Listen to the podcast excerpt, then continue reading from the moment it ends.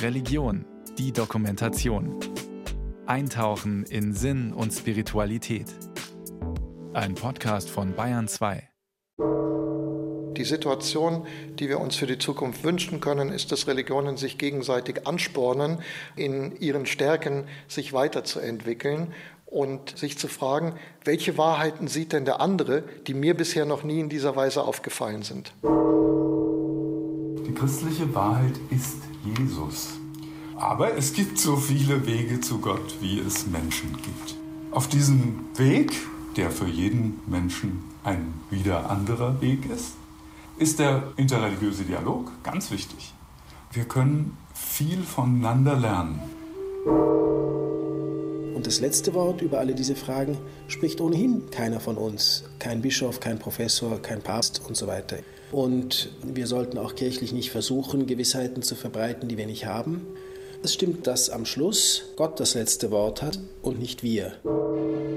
Der anglikanische Theologe Perry Schmidt-Leukel, der Jesuit Felix Körner und der lutherische Kirchenhistoriker Martin Wallraff drei Religionsvertreter, die die positive Kraft einer festen religiösen Verankerung schätzen, aber zugleich um die Gefahr wissen, die von überzogenen Wahrheitsansprüchen ausgeht.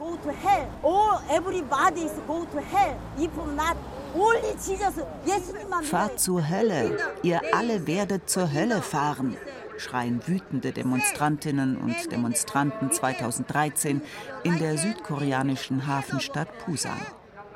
Sie kommen aus christlich-fundamentalistischen Kreisen und haben sich zu Hunderten versammelt, um gegen eine Tagung des Weltkirchenrats zu protestieren, zu der Ehrengäste aus anderen Religionen eingeladen sind. Diese christlichen Gruppierungen seien überzeugt, im Besitz der alleinigen Wahrheit zu sein, erklärt der US-amerikanische Theologe Cecil Robeck. Viele hätten ihre Wurzeln in evangelikalen oder pfingstkirchlichen Kreisen. Die Mitglieder unserer Pfingstkirchen haben sich stets als auserwählte Gemeinschaften verstanden und als Vorboten des jüngsten Gerichts. Sie fürchten nicht so sehr wie unchristliche, ja satanische Kräfte, die sie von Christus und vom rechten Weg abbringen könnten. Ihre Haltung beruht auf einer großen Angst vor der nahenden Endzeit. Christlich-fundamentalistische Bewegungen dieser Art, die aggressiv gegen andere Gläubige vorgehen, gibt es heute auf allen Kontinenten. Vertreter traditioneller Kirchen versuchen inzwischen im Rahmen des Global Christian Forum mit ihnen ins Gespräch zu kommen. 2018 fand in Kolumbien das dritte internationale Treffen dieser Art statt. Durchaus mit Erfolg, meint der Ökumenebeauftragte der katholischen Bischofskonferenz Kolumbiens, Jorge Bustamante. Einige der evangelikalen und pfingstkirchlichen Gruppen betrachten uns Katholiken nach wie vor als Teufel. Aber ich habe jetzt mit moderaten Repräsentanten der Pfingstkirchen gesprochen. Und sie sagten, ja, das müssen wir ändern. Allerdings erklärte man mir auch, wie schwierig es sei, die einfachen Leute auf dem Land mit ihren Vorurteilen und Ängsten zu erreichen. Wir brauchen noch viel mehr Aufklärung und Gespräche. Zumal das Spektrum christlicher Extremisten in aller Welt wächst. Es reicht von evangelikalen Bewegungen in Südamerika oder Asien über rechte katholische Kreise in den USA bis zu konfessionslosen Megachurches in Afrika. Etliche Gruppierungen sind reich und werben aggressiv mit fundamentalistischen Parolen, weiß Thomas Schirmacher. Er ist seit 2021 Generalsekretär der weltweiten Evangelischen Allianz, zu der viele evangelikale Kirchen gehören. Ich würde Fundamentalismus mal definieren als jede Art von Religion oder auch Weltanschauung, die Gewalt zur Durchsetzung der eigenen Weltanschauung oder Religion anderen gegenüber im Namen Gottes oder im Namen der Wahrheit rechtfertigt. Wenn dem so ist, hat jede Religion, jede Weltreligion, aber auch jede kleine einen fundamentalistischen Flügel. Und wir haben viele Bereiche weltweit, wo ich diese Gefahr im evangelikalen Bereich überhaupt nicht sehe, wo im Gegenteil Evangelikale gerade zum Thema Religionsfreiheit viel beitragen Aber wir haben natürlich andere Situationen. Also Brasilien wäre ein Beispiel, ja. Südkorea oder die USA sind weitere Beispiele. Auf Reisen, erzählt Schirmacher, versuche er gerne, die verschiedenen Seiten ins Gespräch zu bringen. Ich bin ein ganz großer Freund von Dialog und das heißt eben auch Dialog in der evangelikalen Welt. Eine Diskriminierung von anderen Menschen, das gab es für Jesus nicht. Jesus hat sich erlaubt, mit jedem zu reden. Dialog ist im Neuen Testament die Standardsituation. Und äh, das ist etwas, was man bei manchen ganz neu ins Gespräch führen muss.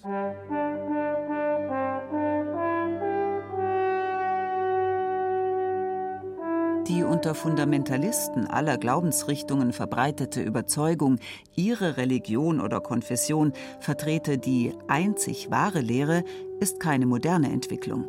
Ganz im Gegenteil. Im Christentum sei diese Haltung fast so alt wie das christliche Bekenntnis, erklärt der Münchner Professor für Kirchengeschichte Martin Wallraff. Also wenn man es ganz streng nimmt, ist es eigentlich ein Teil des Erbes aus dem Judentum. Denn auch das Judentum gehört zu den Religionen, die einen Exklusivitätsanspruch erheben. Das heißt, dass man nicht gleichzeitig Jude sein kann und Anhänger irgendeiner anderen Religion parallel. Man ist also entweder Jude oder Anhänger des Mithras, der Kybele, des Serapis oder wie auch immer. Und das hat das Christentum von Anfang an übernommen.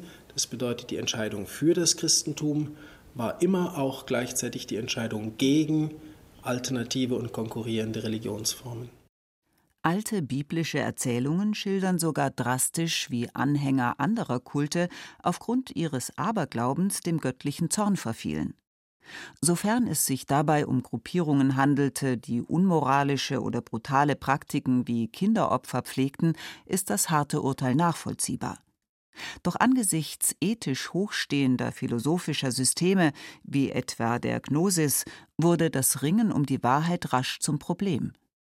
Im dritten und vierten Jahrhundert setzten bekannte Theologen Akzente, die die Kirchengeschichte prägten. Ein wichtiger Meilenstein ist der Kirchenvater Cyprian, von dem die berühmte Formulierung stammt, extra ecclesia nulla salus, das heißt außerhalb der Kirche gibt es kein Heil. Das ist die harte Seite dieser Medaille. Und Augustin ist ein interessanter Grenzfall. Er ist manchmal sehr, sehr hart im Hinblick auf seinen kirchlichen Alleinvertretungsanspruch, auch und gerade gegenüber anderen christlichen Gruppierungen. Aber es stimmt gleichzeitig auch, dass er eine sozusagen weitherzige Eschatologie vertritt. Das heißt eine Vorstellung, dass am Schluss Gott das letzte Wort hat und nicht wir.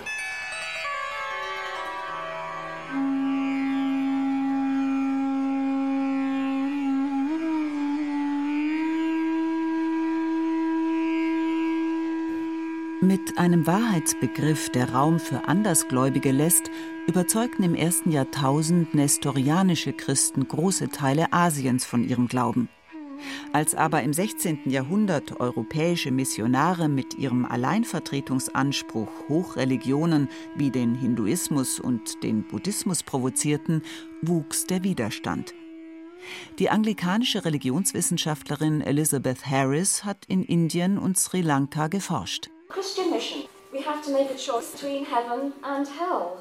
Christliche Missionare vertraten einst folgende Ideologie. Jeder muss zwischen Himmel und Hölle wählen. Nur wer an Christus glaubt, kann gerettet werden. Alle anderen Menschen sind auf ewig verdammt. Für jeden, der so dachte, war es eine Frage der Nächstenliebe, alle zum Christentum zu bekehren und zugleich Irrlehren wie den Buddhismus zu zerstören. Weltbilder prallten kompromisslos aufeinander.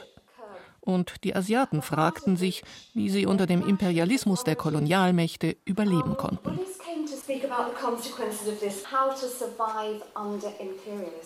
Die Verknüpfung von Mission und Kolonialpolitik ließ Buddhisten in Sri Lanka ebenso aufbegehren wie Hindus in Indien.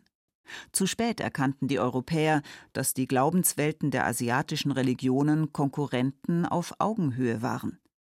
Ein Enkel Mahatma Gandhis, der Friedensaktivist Rajmohan Gandhi, erinnert sich. Als ich 19 Jahre alt war, habe ich eine Stadt in Südindien besucht.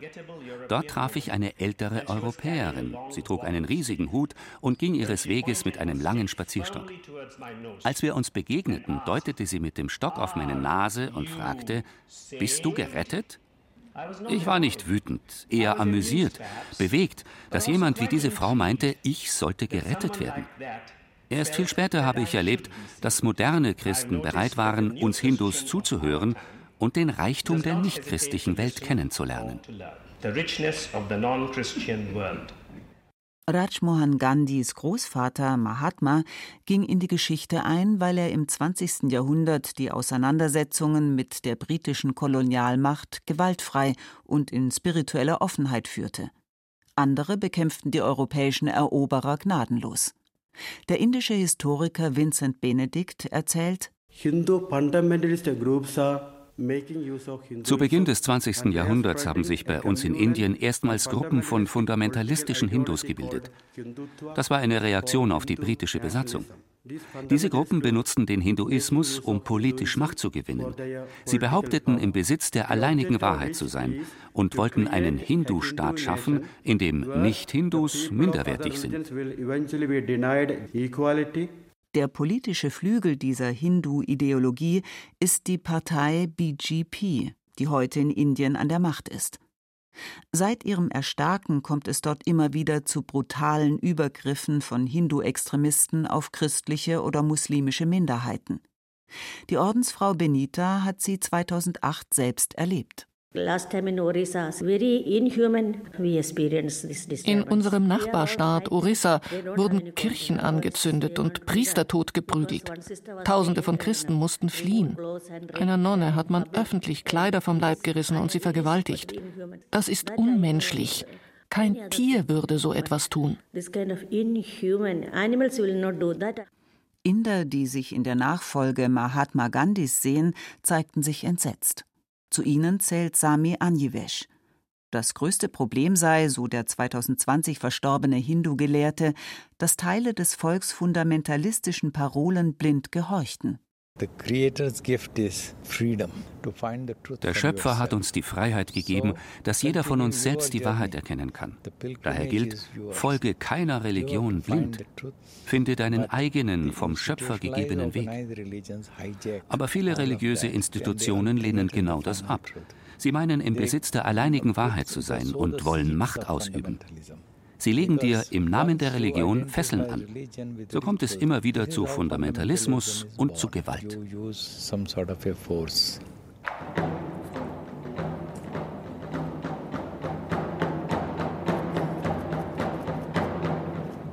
Letztlich geht es heute in allen Religionen um Mündigkeit, Toleranz und Offenheit. Besonders nachdrücklich vertritt diese Position der Buddhismus. In Sri Lanka lehrt Makinda Thera an der Kelania-Universität buddhistische Philosophie. Gelegentlich hält er auch Kurse für Gäste aus anderen Ländern und Religionen. Buddha hat nach seiner Erleuchtung den ersten Schülern gesagt, versucht die Wahrheit zu erkennen und dann helft den Menschen. Alles in der Welt hängt voneinander ab. Wir haben alle Verantwortung füreinander. Ich rate Europäern daher stets, werden Sie keine Buddhisten, aber versuchen Sie unsere Philosophie zu verstehen. Dann können Sie beurteilen, ob Sie Teile davon akzeptieren wollen. Wir denken, dass diese Philosophie für unser aller Leben sehr wertvoll ist und dass freie Denker sie gut nachvollziehen können. Die buddhistische und die christliche Lehre seien füreinander durchaus eine Bereicherung, versichert Lai Pan Chu. Der Lutheraner ist Dozent an der Chinese University in Hongkong. Also in meiner Jugend war auch ich ein evangelikaler, fundamentalistischer Christ. Doch dann habe ich mich bekehrt. Heute liebe ich den buddhistisch-christlichen Dialog. An der Universität befasse ich mich vor allem mit buddhistischer Philosophie. Es ist sehr spannend, den Buddhismus mit dem Christentum zu vergleichen. Westlichen Theologen fehle nicht selten der Mut, sich für andere religiöse Denkmuster zu öffnen, meint der anglikanische Religionswissenschaftler Perry Schmidt-Leukel. Das verhindere Fortschritte in der christlichen Theologie und fördere übertriebenen missionarischen Ehrgeiz. Die Lösung besteht darin, sich ganz eindeutig von der Vorstellung zu verabschieden, es sei wünschenswert, dass alle Menschen dieser Welt Christen werden. In dem Maße, wie Christen erkennen, dass es Gutes, Wahres, Heiliges auch in anderen Religionen gibt, haben Christen überhaupt keinen Grund, nach Abschaffung dieser anderen Religionen zu streben.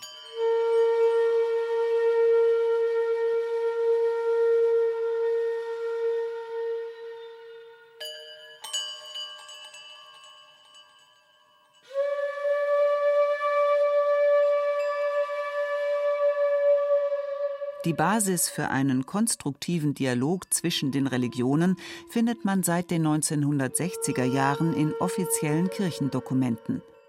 Der Jesuit Felix Körner unterrichtet an der Humboldt-Universität in Berlin Theologie der Religionen. Das Zweite Vatikanische Konzil hat eindeutig gesagt, dass auch Nichtchristen das ewige Heil erlangen können. Es gibt so viele Wege zu Gott, wie es Menschen gibt. Auf diesem Weg, der für jeden Menschen ein besonderer, wieder anderer Weg ist, ist der interreligiöse Dialog ganz wichtig. Wir können viel voneinander lernen, vom Vorbild der anderen, auch aus dem Unterschied, aus, sogar aus den Missverständnissen.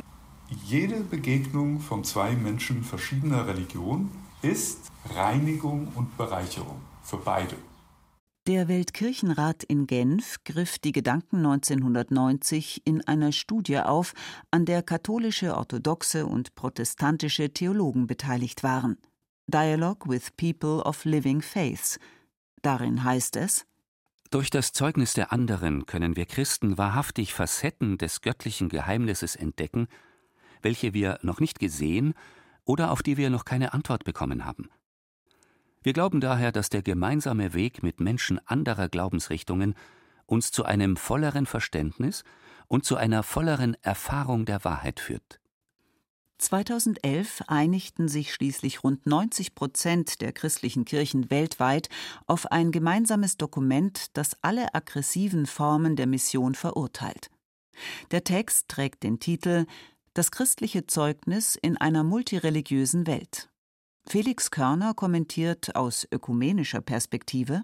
Es gab in der Kirchengeschichte leider oft die Auffassung, ihr müsst an Christus glauben, ihr müsst Christen werden oder wir bringen euch um. Das war tatsächlich eine Methode. Ja?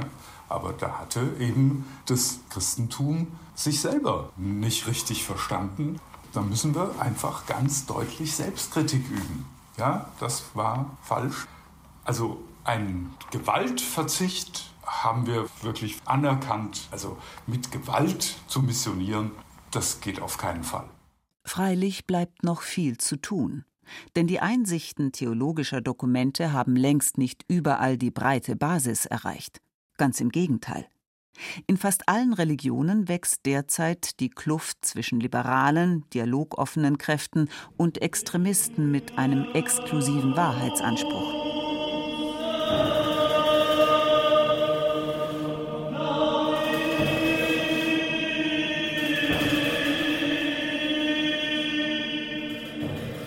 2017 überfielen im nordägyptischen El Arish während des Freitagsgebets Islamisten eine Moschee.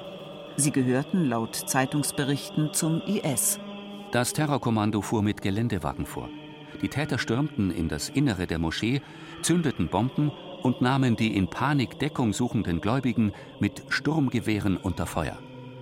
Mehr als 300 Männer, Frauen und Kinder, überwiegend Anhänger des Sufismus, kamen bei dem Attentat ums Leben.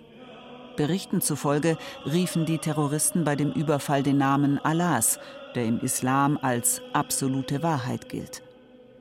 Das Attentat von El Arish ist nur eine von unzähligen Gräueltaten, die muslimische Extremisten in den letzten Jahren verübten.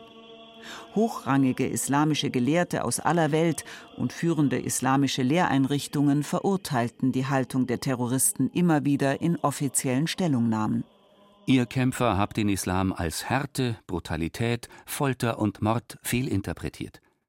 Dies ist ein großes Vergehen und eine Beleidigung des Islam, der Muslime und der ganzen Welt.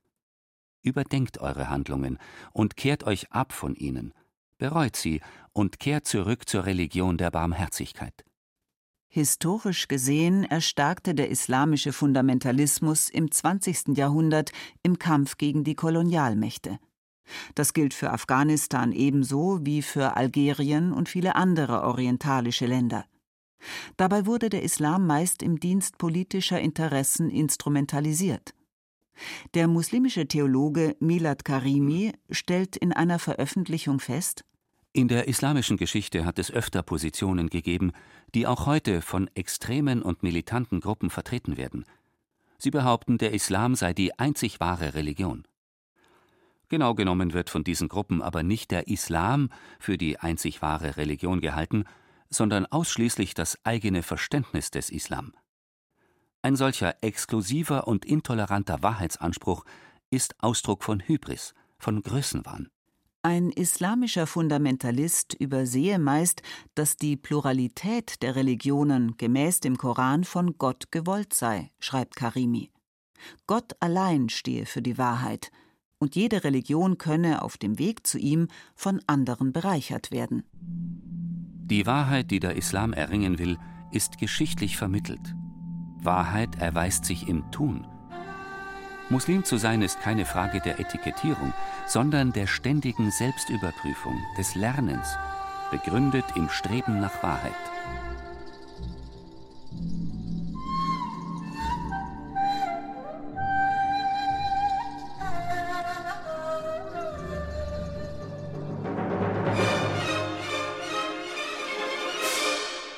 Im Frühjahr 2022 erschrak man in Europa plötzlich über eine Art von Fundamentalismus, der man bisher wenig Beachtung geschenkt hatte.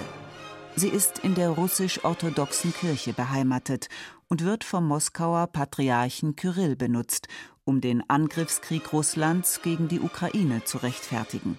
Es gilt, das gemeinsame historische Vaterland zu verteidigen – Möge Gott uns allen helfen, uns in dieser schweren Zeit für unser Vaterland zu vereinen, auch um die Staatsorgane herum.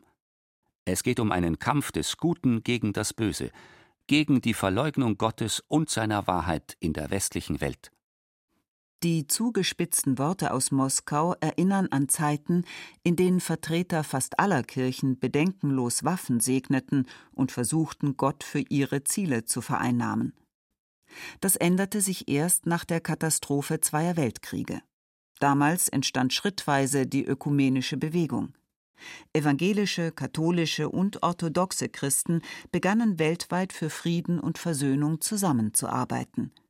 Der Leiter des Ökumene-Referats der Evangelisch-Lutherischen Kirche in Bayern, Oberkirchenrat Michael Martin, erinnert sich nach der Wende 1989, nachdem der Eiserne Vorhang gefallen ist, haben wir intensive Kontakte zur russisch-orthodoxen Kirche aufgenommen. Damals war in Russland äh, ganz schwierige Zeit. Der Kommunismus hat versucht, die Kirche auszulöschen. Der Vorgänger des jetzigen Patriarchen der russisch-orthodoxen Kirche war auch hier in München. Wir haben auch einen gemeinsamen Gottesdienst gefeiert in der Erlöserkirche. Also das war ein intensiver Austausch. Da ging es nicht nur um Hilfsprojekte, sondern es ging auch um ein Miteinander von Christen aus verschiedenen Kirchen. In der Folgezeit gewann die orthodoxe Kirche in Russland an Boden. Geprägt von den traumatischen Erfahrungen während der Sowjetdiktatur suchte sie nach einer neuen Identität und fand sie nicht zuletzt in der Abgrenzung gegen moderne westliche Strömungen. Diskussionen über die Frauenordination oder die Rechte Homosexueller öffneten eine tiefe Kluft zwischen Ost und West. Zugleich entdeckte die russische Orthodoxie alte heimatliche Traditionen neu. Es gibt in Russland eine Ideologie, die heißt Ruski Mir, russisches Land. Die geht davon aus, dass alle Russen, die in der weiten Welt sind, alle zusammengehören. Die bilden eigentlich eine Nation.